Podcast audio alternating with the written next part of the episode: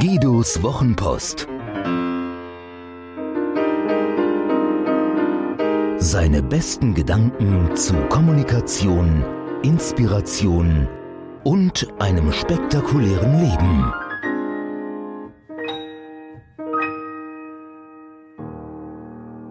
Letzte Runde. Stell dir vor, die Bar schließt und du hast noch Durst. Das ist genau das, was passiert, wenn ein Mensch nicht mehr da ist und nicht alles gesagt, gefragt, erzählt ist. Darum genießt jeden Schluck, als wäre es der letzte. Von Hemingway wird berichtet, dass er beim Schreiben mitten im Satz aufhörte, wenn er Feierabend machen wollte oder seine Arbeit unterbrach.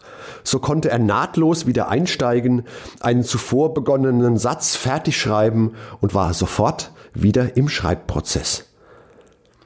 Bei Arbeitsprozessen funktioniert das, bei Menschen nicht.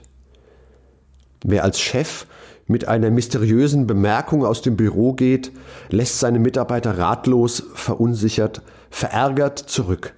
Wer im Streit das Haus verlässt und bei seiner Rückkehr eine völlig veränderte Situation wiederfindet, wird sich das nicht verzeihen.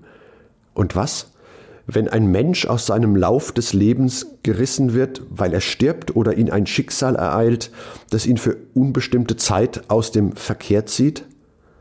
Drum, wenn ihr wissen wollt, wie eine Geschichte ausgeht, fragt danach. Wenn ihr sicher sein wollt, dass ein anderer weiß, was ihr für ihn empfindet, sagt es ihm. Wenn ihr etwas aus der Welt schaffen wollt, das zwischen euch und jemand anderem steht, dann macht das. Viel zu schnell kann es zu spät sein. Hat dir diese Geschichte gefallen? Magst du Guidos Wochenpost als Podcast? Das würde mich wahnsinnig freuen und auch stolz machen.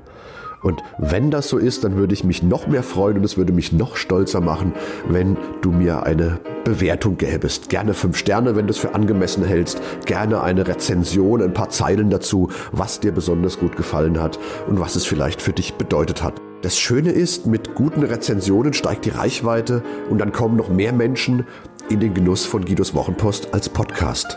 Das wäre doch toll, oder?